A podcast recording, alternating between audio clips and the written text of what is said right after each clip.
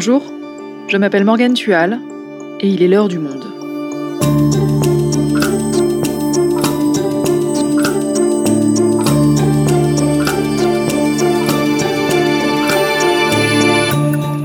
Aujourd'hui, cela fait un an que George Floyd, un Américain noir de 46 ans, est mort à Minneapolis, tué par un policier blanc. Derek Chauvin avait maintenu son genou sur le cou de George Floyd pendant neuf longues minutes, malgré ses supplications. La suite, vous la connaissez, des manifestations ont secoué les États-Unis pendant des semaines pour dénoncer le racisme dans la police et les violences policières. Un an plus tard, que reste-t-il de ce grand mouvement? Laurent Borédon est journaliste au Monde, à Los Angeles. Il s'est rendu l'an dernier à Minneapolis après la mort de George Floyd. Il nous explique ce qui a changé dans le pays depuis ce 25 mai 2020. Comment la mort de George Floyd a-t-elle changé les États-Unis? Un épisode produit par Jeanne Boézek. Réalisation Amandine Robillard.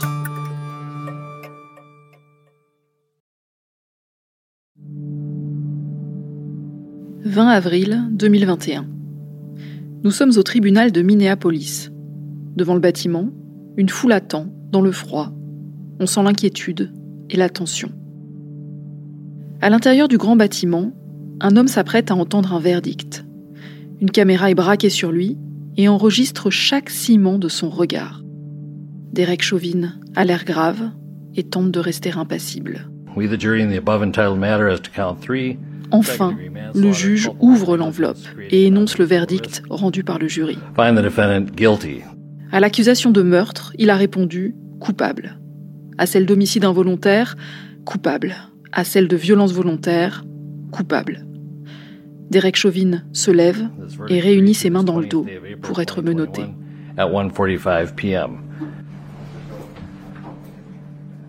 Dehors, la foule découvre le verdict un homme leur annonce en criant dans un mégaphone Guilty, coupable. Aussitôt, l'inquiétude est remplacée par des cris de joie et des embrassades.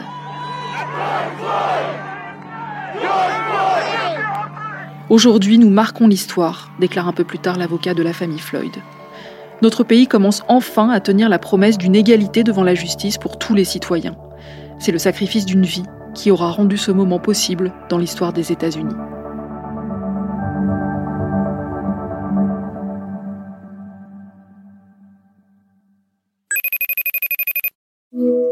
Bonjour Laurent, est-ce que tu m'entends bien?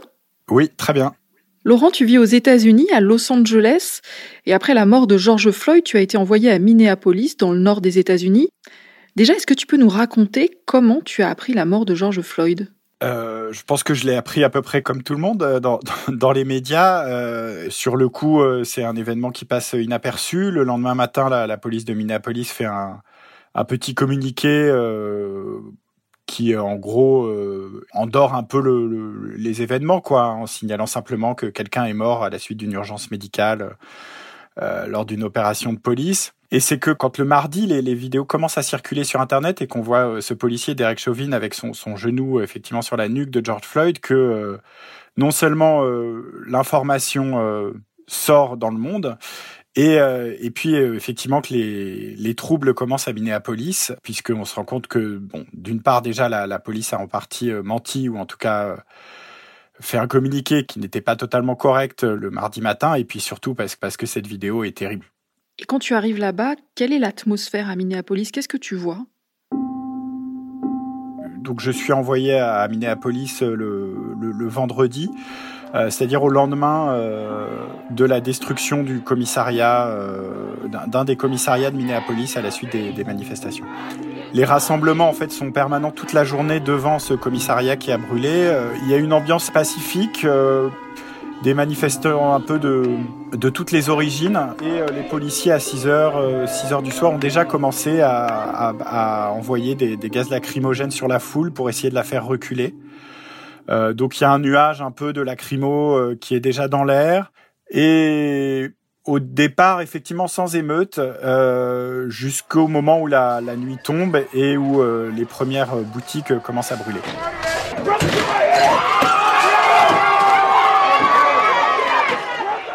Donc les manifestants se dispersent vers minuit, une heure, et là les, les vraies destructions euh, ont lieu, et entre une heure et quatre heures du matin, c'est tout un quartier qui va brûler. Tout est détruit, tout est brûlé.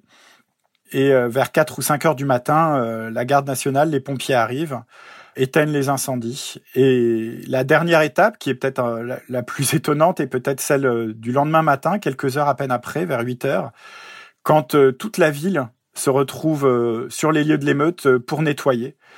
Donc là, il y a des habitants du quartier, il y a des habitants d'autres quartiers un peu plus loin, mais également des, habitants de, de banlieues, y compris parfois un peu lointaines, qui viennent avec un balai, une pelle, et, et qui viennent nettoyer les dégâts des émeutes.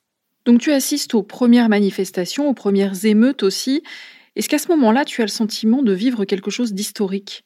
Ce qui finalement est historique à ce moment-là, c'est le fait que ça ce mouvement se répande dans tous les États-Unis, dans les villes, c'est une chose, mais aussi dans les petites villes, dans les campagnes, c'est-à-dire qu'on a un mouvement qui se répand dans tout le pays à une vitesse euh, incroyable et qui implique toutes les populations. C'est-à-dire que euh, on n'est pas du tout dans une logique de euh, d'émeute raciale ou de manifestation raciale euh, uniquement de la communauté afro-américaine, qui une fois de plus est touchée par cette mort. Mais on a également une une mobilisation des autres minorités, y compris de la, minorité latino, qui elle aussi est, est touchée de manière disproportionnée par les violences policières, et surtout de, la majorité blanche qui s'associe au mouvement. Et ça, dans un côté assez transgénérationnel. Hein. C'est-à-dire que, au-delà de Minneapolis, euh, moi j'ai ensuite euh, été sur le, lieu justement de ces petites manifestations qui ont essaimé dans toutes les États-Unis, euh, dans la région de Los Angeles, et on avait des personnes, des retraités, des lycéens, vraiment tous les âges, toutes les origines qui se retrouvaient comme ça sur euh, le pont au-dessus d'une autoroute pour brandir des pancartes, euh, pour faire klaxonner les automobilistes. Ils pouvaient être 20, 25, 50, parfois 300, euh, ça dépendait vraiment, ou alors à un coin de rue. Tout ce mouvement va continuer en plus pendant tout l'été. Et dans ces manifestations, tu entends quoi comme slogan? Tu lis quoi sur les banderoles? Quelles sont précisément les revendications? Ce qui peut paraître étonnant et surtout, euh, je pense, par rapport à la vision qu'on pouvait avoir de France euh, à ce moment-là ou dans l'attente, on va dire, euh, qu'on pouvait avoir, c'est que Donald Trump est, assez absent des revendications et des slogans. la politique politicienne, si je puis dire, est assez absente et on est vraiment sur des slogans qui collent à l'événement, c'est-à-dire des slogans sur le besoin de justice, sur la réforme, voire l'abolition pour les plus radicaux de la police sur l'égalité raciale, sur la lutte contre le racisme. On est, on est vraiment sur, euh, sur des slogans qui, justement, là aussi, c'est assez étonnant dans la mesure où on est sur un mouvement qui est. Euh, qui, qui, a essaimé, donc euh, qui pourrait aussi autoriser à certaines dérives du message. Là, on reste très collé à ce message qui est vraiment sur le racisme et sur la police. Donc les manifestants dénoncent un racisme systémique, notamment au sein de la police américaine. Ça veut dire que le cas de George Floyd n'était pas isolé. Non, ça c'est certain que le cas de George Floyd n'était pas isolé. Il y a plus de, de 1000 personnes euh, chaque année qui sont tuées par la police aux États-Unis. Les Noirs ont deux fois plus de chances euh, que les Blancs de, faire partie de, de, ces 1000 personnes. Les Latinos, un peu moins de deux fois plus de chances que les Blancs. Donc c'est absolument euh, certain qu'il y a une problématique par rapport à ça, mais ce racisme se manifeste évidemment aussi par euh, le, le nombre disproportionné de noirs parmi les personnes qui peuvent être euh, contrôlées par la police, victimes de violences sans forcément que ça mène à la mort. Donc on est face à une problématique qui est générale aux États-Unis et quels que soient les, les services de police, puisqu'il faut bien se rendre compte et savoir qu'aux États-Unis, il n'y a pas de, de police nationale. Les, la police sur le terrain, celle qui qui est dans la communauté. C'est une police locale qui est euh, soit la police municipale euh, qui, qui, dépendra de la ville, soit éventuellement les services du shérif qui sont au niveau du, du comté, euh, le shérif étant un, élu. Mais en tout cas, il s'agit de police locale, de, de, services de police. Il y en a des, des centaines. Donc le fait que ce, ce phénomène soit systémique est, est, encore plus difficile à appréhender dans la mesure où c'est à la fois un problème de système et à la fois des problèmes dans chaque service local. Donc tu nous dis que c'est pas la première fois que des Américains noirs sont tués par des policiers blancs. Alors pourquoi cette fois-ci ça a déclenché un mouvement aussi fort? Je pense qu'il y a beaucoup de choses qui se sont cristallisées. C'est une question évidemment que, euh, beaucoup de gens se sont posées euh, sur le moment. Euh, sur l'événement lui-même, la violence de cette vidéo, de ces neuf minutes, ce temps littéralement incroyable que passe Derek Chauvin bloqué comme ça, George Floyd, qui, qui, au bout d'un moment ne, répond plus, est inerte. Euh, je pense que cette violence-là, finalement, est plus forte que la violence d'un certain nombre de vidéos qu'on a vues ces dernières années, dont certaines d'ailleurs à l'occasion ont pu provoquer des, émeutes localisées, hein, mais où, il s'agissait de, de morts par arme à feu, avec toujours cette espèce d'ambiguïté où les policiers expliquent que c'est allé très vite, que ce qu'on voit pas sur la vidéo, c'est qu'ils avaient l'impression que le, la victime était armée, etc. Euh, là, il n'y a pas de débat. George Floyd, il n'est pas armé. Euh, il est inerte, il est par terre et ça dure un temps qui paraît infini. Je veux dire, euh, c'est donc donc c'est certain que cette cette violence là, cette espèce de de violence sourde quoi, qui n'est pas une, une, violence brutale du coup de feu euh, à, à, jouer.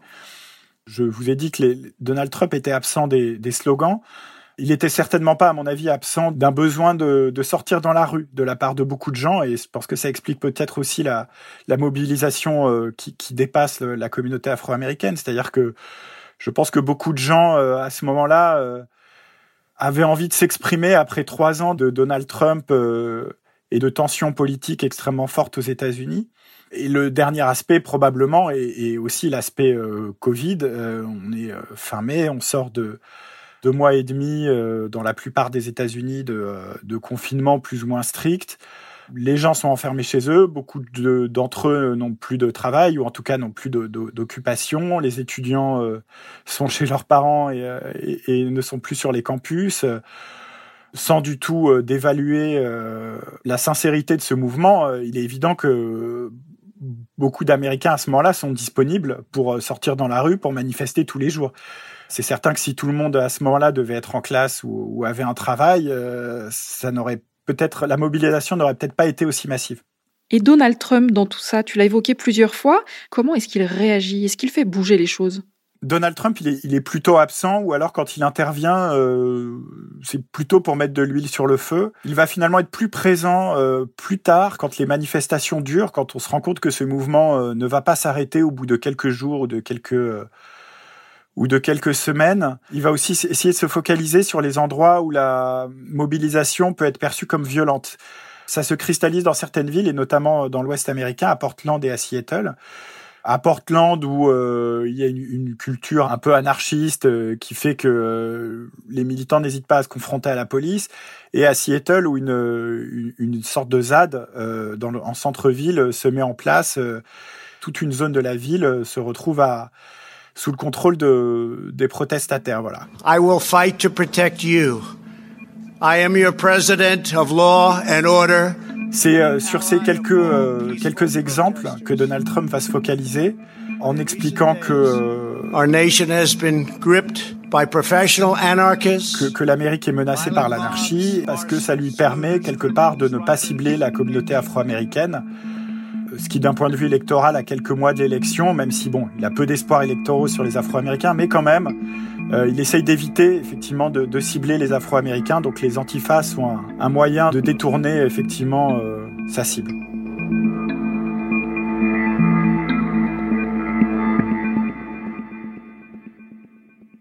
La justice s'est finalement prononcée dans cette affaire. Le procès de Derek Chauvin s'est terminé le 20 avril. Il a été reconnu coupable et la peine devrait être prononcée fin juin. Il risque plus de 12 ans de prison. Est-ce que ce procès, ça a été un tournant? Beaucoup de gens redoutaient euh, que le procès se termine par euh, un verdict, euh, on va dire, qui aurait été considéré comme insatisfaisant puisque c'est souvent l'habitude dans ces cas-là, quand ça va jusqu'au procès, hein, dans la plupart du temps, ce, n'est pas le cas. Hein.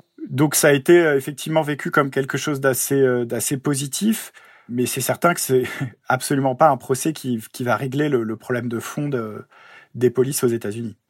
En fait, quelque part, ce procès clôt une partie de l'histoire, en tout cas sur le plan judiciaire. Est-ce que sur le plan politique, les choses ont bougé? Sur le plan politique, euh, l'affaire a entériné une, révolution euh, copernicienne au, Parti démocrate qui a totalement abandonné euh, ses habits sécuritaires. Donc, euh, donc ça, c'est quand même vraiment extrêmement important, hein, puisque ce consensus politique américain sur le fait qu'il fallait être répressif a été rompu. Voilà, aujourd'hui, il y a des, des, propositions de réforme, une loi qui est qui est au Congrès, sachant que là aussi, le, niveau fédéral euh, peut donner une impulsion, il peut essayer de financer des programmes de réforme des services de police, mais le changement, il viendra forcément d'en bas, il viendra de chaque service, dans chaque ville, il ne peut pas venir uniquement de Washington. Et alors justement, venant du bas, côté police, est-ce qu'il y a eu une remise en question après ce mouvement? Est-ce que des choses ont changé?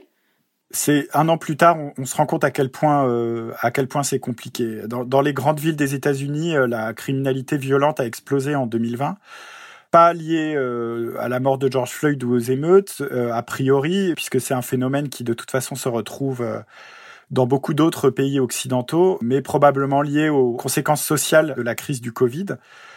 Donc on se retrouve effectivement avec une volonté de réduire les fonds des services de police au moment même où la criminalité augmente c'est très complexe. À Minneapolis même, euh, les euh, conseillers municipaux euh, avaient émis la volonté de éventuellement supprimer le service de police et de le remplacer par quelque chose d'autre. évidemment, ça n'a pas été possible. Ils ont simplement réduit le budget du service de police. Et aujourd'hui, c'est deux doigts d'être remis en cause parce qu'effectivement, il y a ce problème de violence. Donc, les conseillers municipaux qui sont très progressistes essayent de, de tenir leur position hein, en, disant qu'il faut des, plutôt financer des programmes de prévention que des programmes de répression. Mais on voit, on voit bien que c'est extrêmement compliqué. Quelques jours avant le procès de George Floyd, euh, un Afro-Américain a été tué dans la banlieue de Minneapolis, euh, une, nouvelle fois, ce qui a permis de, de rappeler que en fait la situation n'avait pas beaucoup beaucoup bougé.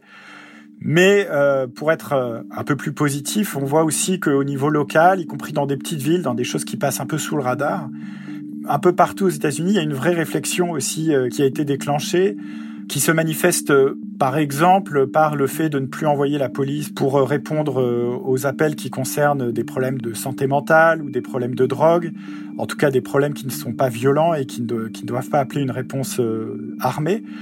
Donc euh, il y a du changement positif. Euh, c'est un changement qui est euh, pointilliste. Voilà, c'est un peu partout. Je pense qu'il faudra encore quelques mois, peut-être même quelques années, pour vraiment prendre la mesure de tout ce qui a pu changer au niveau des, des polices américaines à la suite de la mort de George Floyd.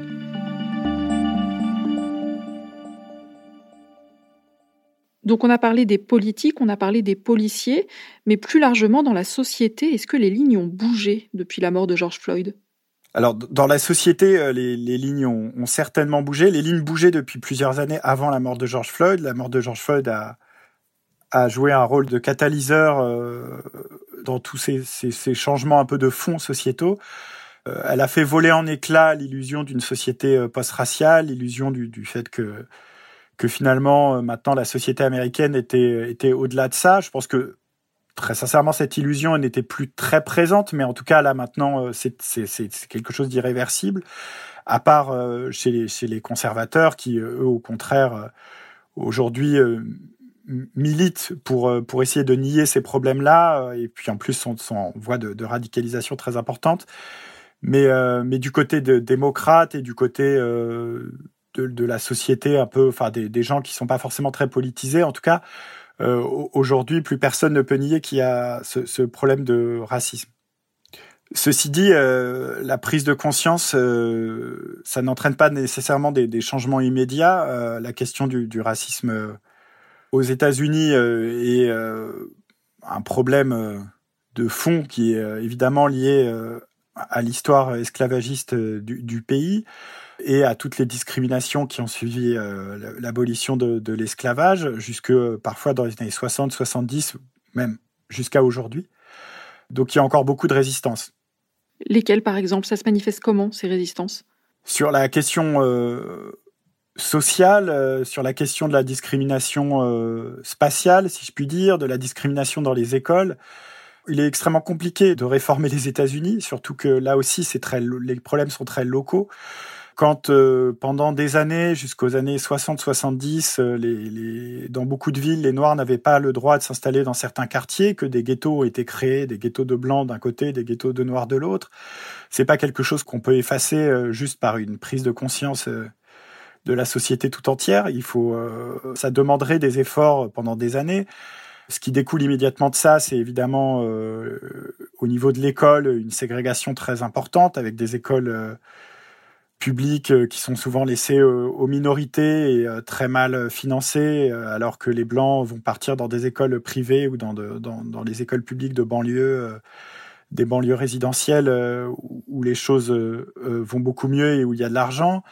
Je veux dire, il y a une, myriade de problèmes qui ont été soulevés dans la dernière année, qui étaient évidemment connus, qui sont bien bien connus et documentés, mais qui ont été soulevés dans la dernière année. Et, on voit bien que même trouver un consensus politique sur ces questions-là, au-delà des bonnes intentions des uns et des autres, n'est pas évident. Euh, en Californie, il y a eu un, référendum euh, au mois de, novembre, le, jour de l'élection, euh, où on votait aussi pour le, président, qui envisageait de rétablir la possibilité d'une discrimination positive pour, pour favoriser un peu les, les minorités et les Afro-Américains. La réponse a été non. donc, dans la très progressiste Californie, il a été refusé de rétablir cette discrimination positive qui a été interdite il, y a, il y a quelques années. Donc le consensus en théorie, euh, il est là. En pratique, euh, il va être très difficile à trouver. Merci Laurent. Merci Morgane.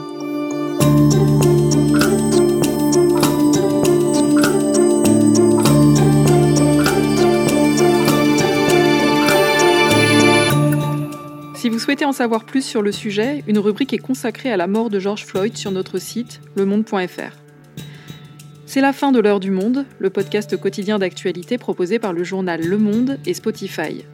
Pour ne rater aucun épisode, vous pouvez vous abonner gratuitement au podcast sur Spotify ou nous retrouver chaque jour sur le site et l'application lemonde.fr. Si vous avez des remarques, suggestions, critiques, n'hésitez pas à nous envoyer un email l'heure du monde @lemonde.fr. L'heure du monde est publiée tous les matins du lundi au vendredi. On se retrouve donc très vite. À bientôt.